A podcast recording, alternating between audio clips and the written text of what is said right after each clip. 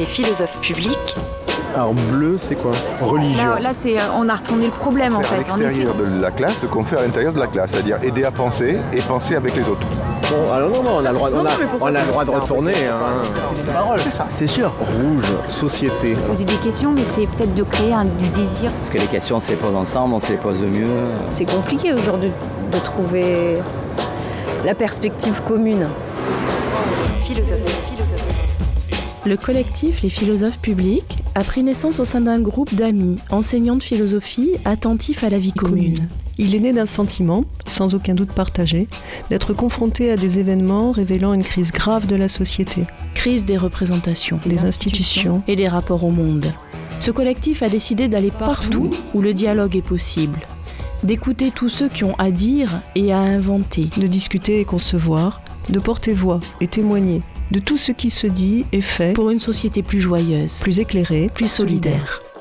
Philosophe Philosophes public. publics.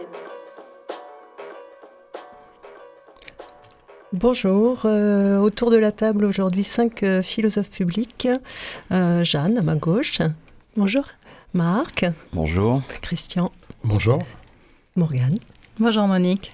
Et moi-même, Monique, en effet. Alors, on est réunis tous les cinq, euh, très heureux, euh, pour euh, présenter un livre, qui est le livre de Jeanne ici présente, Jeanne Burgard-Goutal, qui, qui a écrit donc Être éco-féministe euh, aux éditions L'échappée dans la collection euh, Versus, ainsi qu'un un autre euh, livre qui cette fois-ci est fait en collaboration donc avec une autrice de, je ne sais pas s'il faut dire bande dessinée ou de, de roman euh, graphique, qui s'appelle Resisters et qui aussi porte sur l'éco, l'écoféminisme. Alors, l'écoféminisme, on en entend pas mal parler aujourd'hui.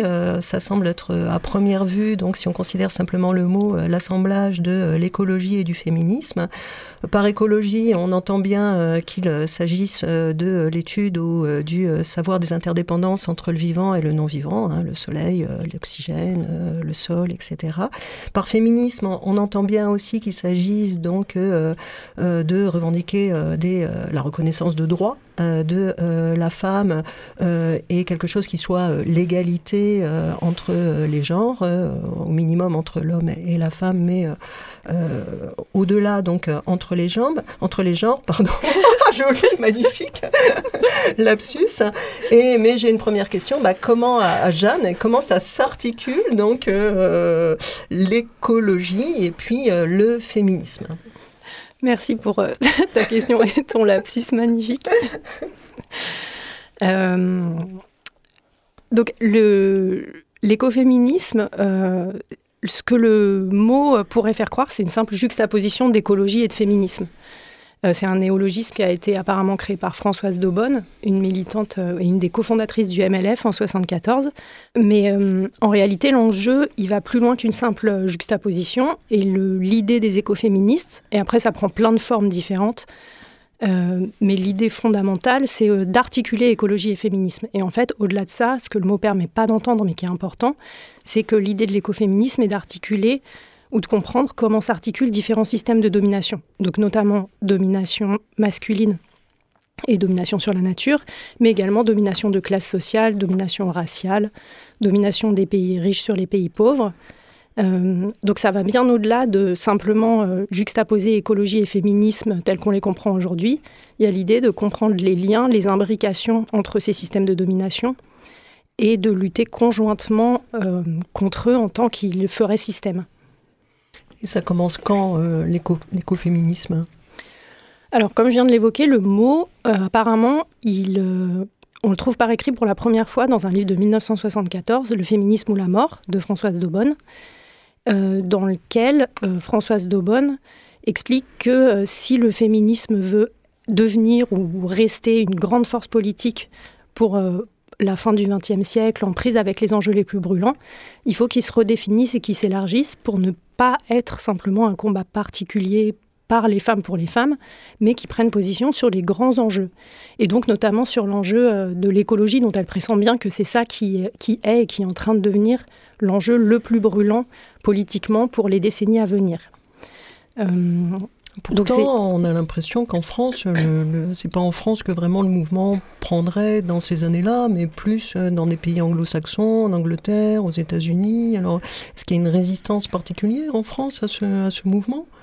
Oui, historiquement, c'est très juste que malgré euh, cette euh, jeunesse française qu'on aime bien souligner avec un truc un peu chauvin quand on est en France, c'est pas sur le sol d'invention de, ce mot que le mouvement va prendre. Alors en France, d'après euh, les archives d'époque euh, de compte rendu de réunions féministes ou euh, de, journaux et de revues féministes et écolos, on voit qu'en fait, bah, il y a toutes sortes d'obstacles qui ont empêché le mouvement de prendre de, prendre de l'ampleur. déjà, il y a le positionnement de Françoise Daubonne qui était particulièrement radical et révolutionnaire. Elle n'était vraiment pas sur la ligne dominante du MLF. Par exemple, dans Le féminisme ou la mort, elle écrit Nous ne voulons pas euh, l'égalité salariale, nous voulons l'abolition du salariat. Euh, nous ne voulons pas un peu plus euh, d'égalité dans la famille, nous voulons l'abolition de la famille nucléaire. Elle dit énergie nucléaire, famille nucléaire, même combat.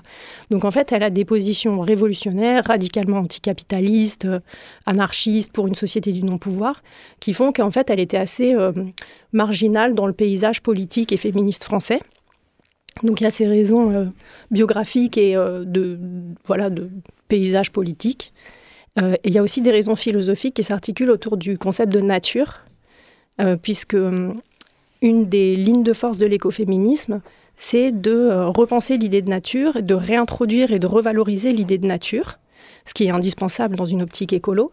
Mais le problème, c'est que pour les féministes françaises qui se sont vraiment construites dans la lignée de Françoise Daubonne, ce concept de nature, c'est vraiment un terrain miné une grande partie du féminisme français consiste à dénaturaliser les femmes et le féminin. Donc on connaît euh, la fameuse phrase de Simone de Beauvoir, on ne naît pas femme, on le devient. Ce qui signifie on n'est pas femme par nature, il n'y a pas de nature féminine, c'est un devenir, une construction sociale et culturelle. Et donc l'écoféminisme qui réintroduit l'idée de nature, alors en réalité c'est pas dans le but de renaturaliser les femmes, mais simplement euh, ça a paru, ce concept semblait tellement euh, évacué et dangereux pour les féministes françaises euh, que ça leur a paru vraiment trop piégeux de le réintroduire. D'où voilà, c'est une des raisons de l'échec du mouvement en France. Alors, si je comprends bien ce que tu dis, Jeanne, c'est que finalement, on verrait une, similitude de domination entre euh, la domination de la terre, hein, à travers la propriété notamment, et la domination des femmes, ou la domination exercée par les hommes sur les femmes dans le système patriarcal. C'est ça? Alors, l'idée de similitude, c'est une des manières dont on peut comprendre le lien entre ces formes de domination. Euh, et donc, il y a certaines écoféministes qui se contentent de cette idée-là. C'est la plus facile, par exemple, à traduire sous forme de tract, en faisant une analogie entre domination des femmes et domination de la nature, ou exploitation des femmes et de la nature, oppression, euh, voire viol des femmes et viol de la terre, ou prédation, etc.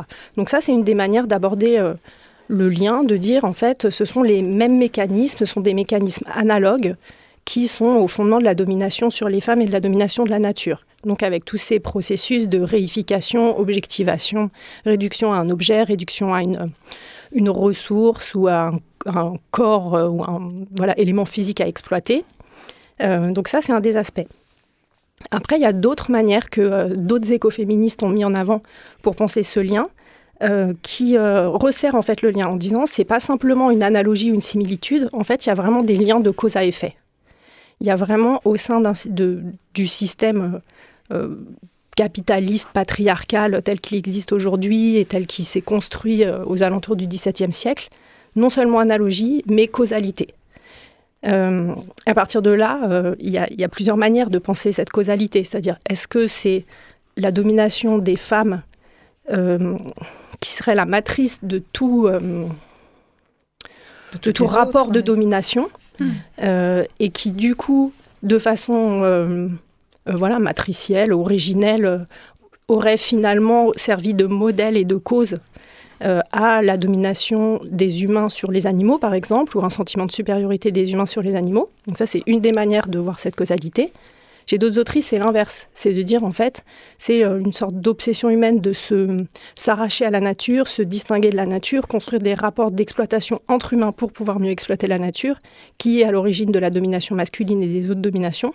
Donc il y a des discussions philosophiques au sein du mouvement sur ces questions-là, et d'autres essayent plutôt de penser des sortes de causalités circulaires et de, réseaux de causalité qui font que tout ça s'imbrique d'une façon inextricable ce qui explique que pour elle, euh, il soit nécessaire de défaire ces dominations ensemble, puisqu'elles se sont nouées d'une façon inextricable au cours de l'histoire.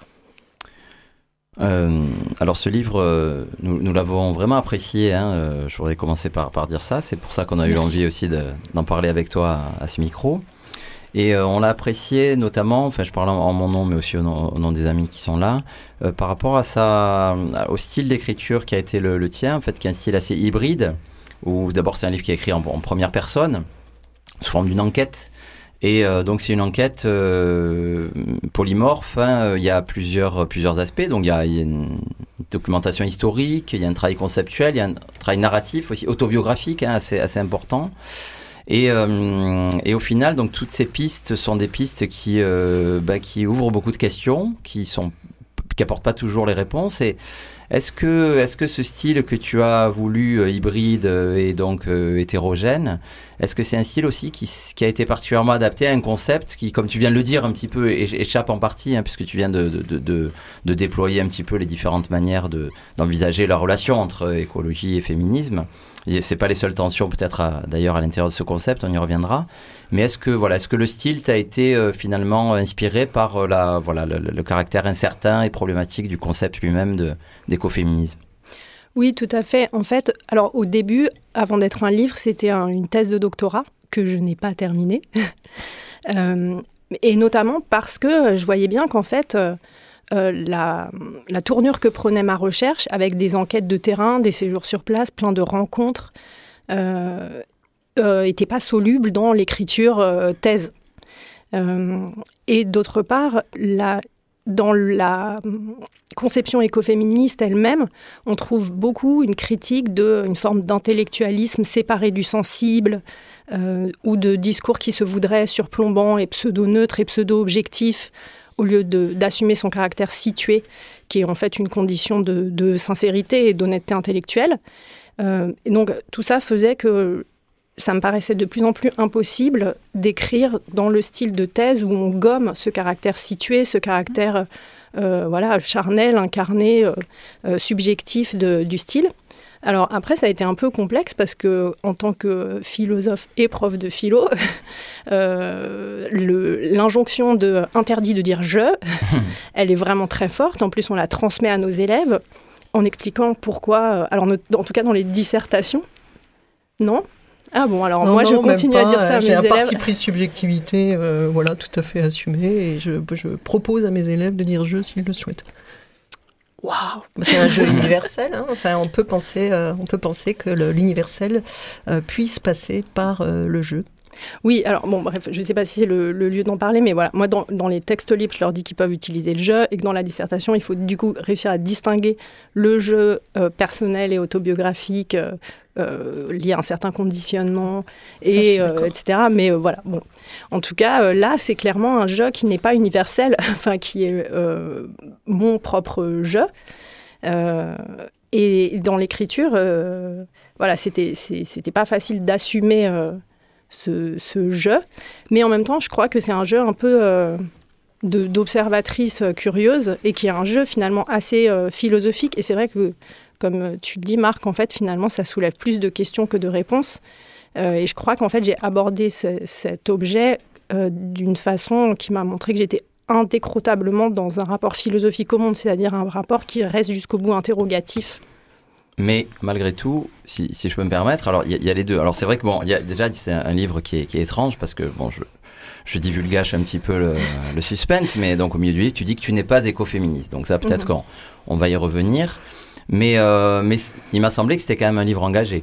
Euh, donc comment est-ce qu'on peut concilier euh, une forme d'engagement, mais enfin je sais pas, peut-être que le terme d'ailleurs te, te convient pas, c'est à, toi de le dire, hein, mais il m'a semblé que c'était un livre engagé. Comment est-ce qu'on peut euh, concilier l'engagement et le doute, l'hésitation et la distance par rapport à son propre objet, puisque tu travailles sur l'écoféminisme en disant que tu n'es pas écoféministe, et à la fois, ça semble être un livre engagé. Donc euh, voilà, comment est-ce que l'engagement et le doute peuvent se concilier ou pas? Je ne sais pas d'ailleurs.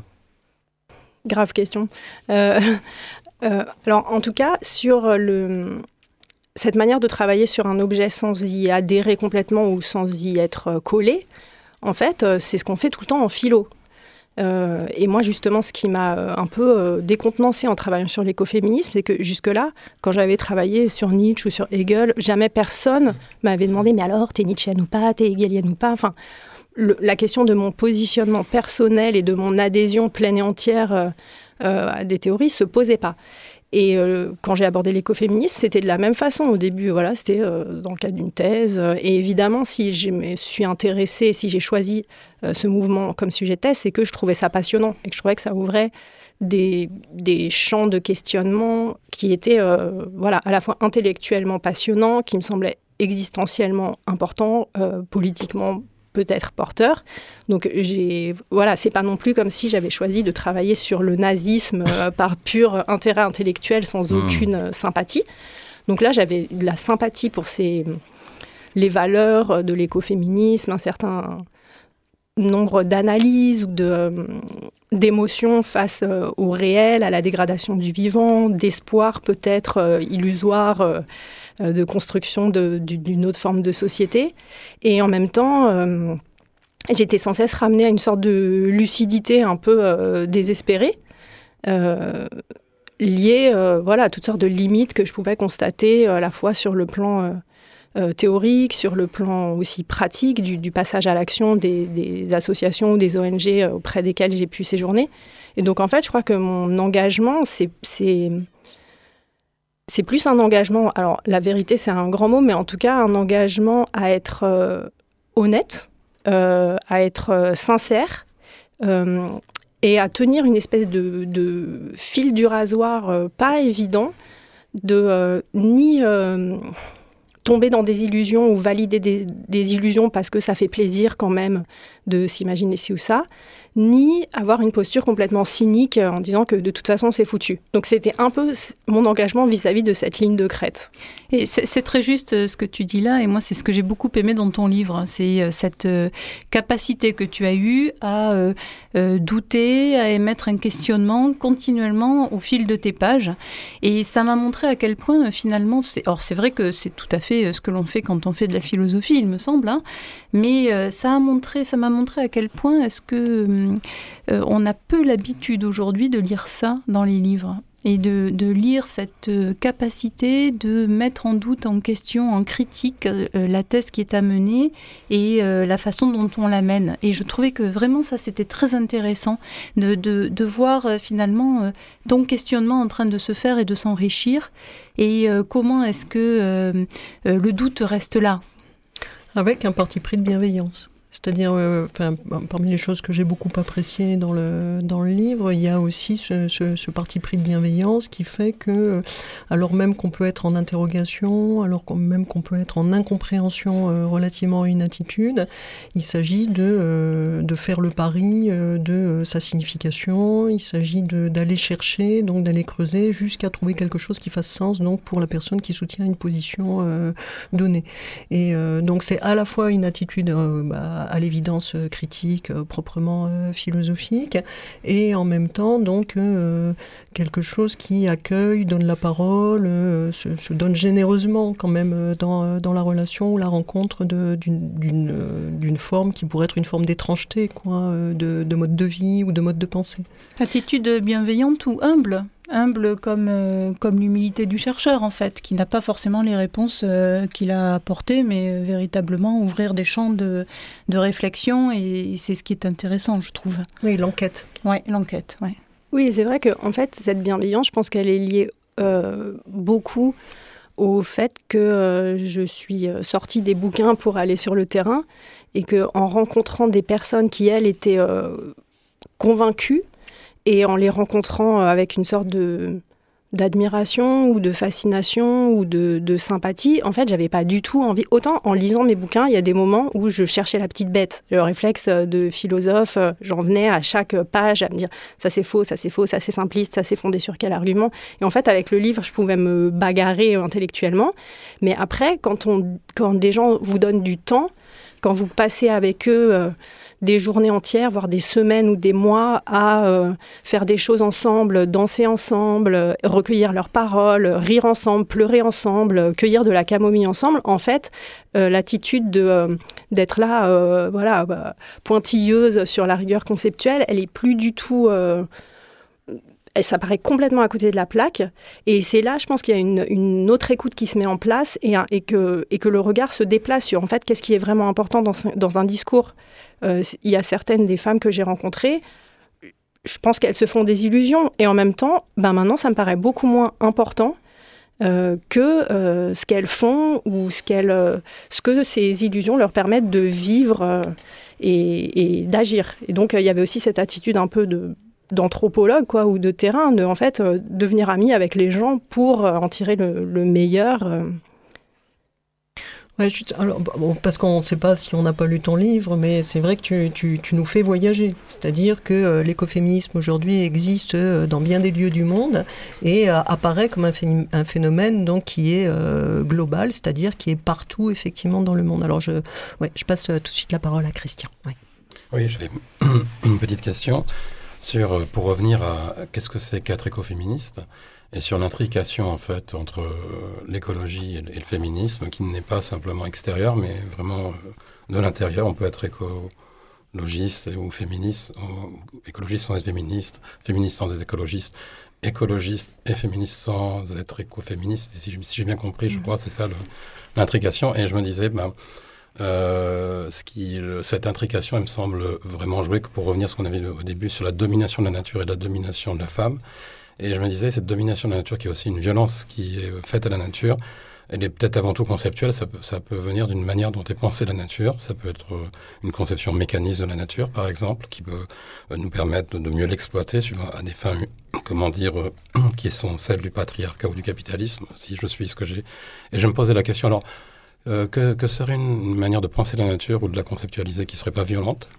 Euh, Est-ce que les mouvements écoféministes euh, proposent des, comment dire, des alternatives à la, ne serait-ce qu'à concevoir ce qu'est la nature ou, ou et du coup indissolublement ce qu'est être une femme? Euh, oui, alors évidemment, la façon de penser la nature. Alors, je suis pas sûre que euh, la violence soit avant tout conceptuelle.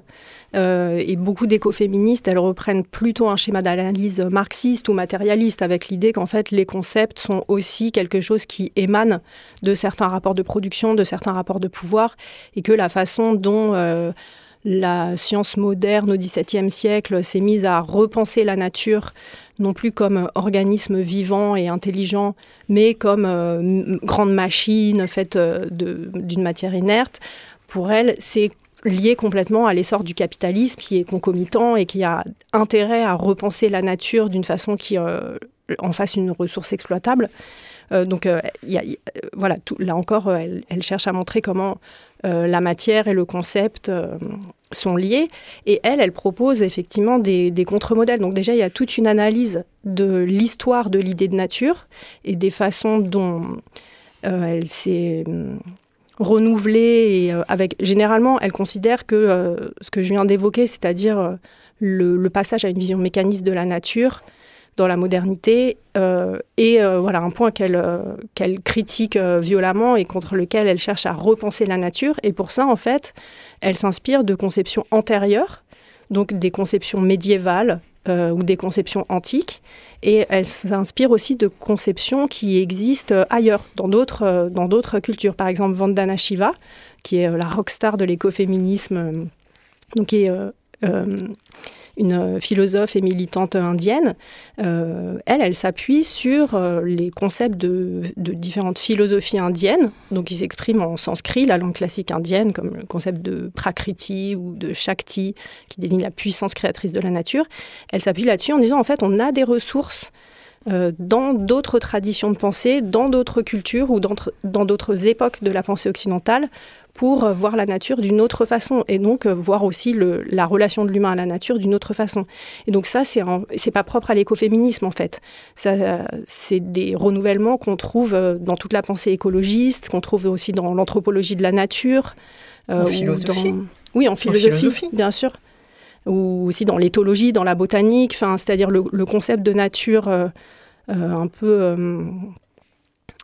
classique et très réducteur, pris dans l'opposition nature-culture ou nature-liberté qui est un peu. Moi, j'ai l'impression que j'ai vraiment, dans mes études de philo, été élevée avec cette vulgate-là et que euh, les fois où j'osais envisager que peut-être la nature c'était pas juste un, truc dépourvu de conscience et d'intérêt, je me souviens de copies que mes profs euh, barbouillaient de rouge en écrivant animiste euh, et j'ai l'impression que ça a changé. Et qu'aujourd'hui, justement, il y a eu ces renouvellements, et l'écoféminisme fait partie de ce grand renouvellement autour de la notion de nature. Euh, de repenser l'animalité, repenser le monde végétal, repenser les écosystèmes d'une façon qui euh, leur accorde euh, voilà, beaucoup plus d'intelligence, de conscience, de liberté. Et du coup, l'association Femmes Nature repensée dans ce cadre-là est moins humiliante et moins réductrice que l'association Femmes Nature d'une nature pensée comme un pauvre tas de matière. Donc cette première euh, émission sur ton livre, Jeanne, euh, donc le livre Être écoféministe a ouvert de, nombreuses portes, de nombreuses pistes de réflexion, et donc il est paraît évident que nous allons faire une deuxième émission sur ce livre, et nous remercions euh, donc les auditeurs de, de, Radio Grenouille, et nous vous donnons rendez-vous très bientôt pour une deuxième émission donc sur ce livre Être écoféministe, théorie et pratique. À, très bientôt. Au revoir. Au revoir les philosophes publics. Là, là c'est, euh, on a retourné le problème en fait, en effet. C'est-à-dire aider à penser et penser avec les autres.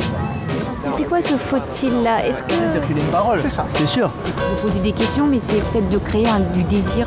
Parce que les questions, on se les pose ensemble, on se les pose mieux. C'est compliqué aujourd'hui de trouver la perspective commune. Philosophe. Le collectif Les philosophes publics a pris naissance au sein d'un groupe d'amis, enseignants de philosophie, attentifs à la vie commune. Ce collectif a décidé d'aller partout, où le dialogue est possible, d'écouter tous ceux qui ont à dire et à inventer, de discuter et concevoir, de porter voix et témoigner de tout ce qui se dit et fait pour une société plus joyeuse, plus éclairée, plus solidaire. Vous pouvez nous retrouver sur Facebook et, sur le site de Radio Grenouille.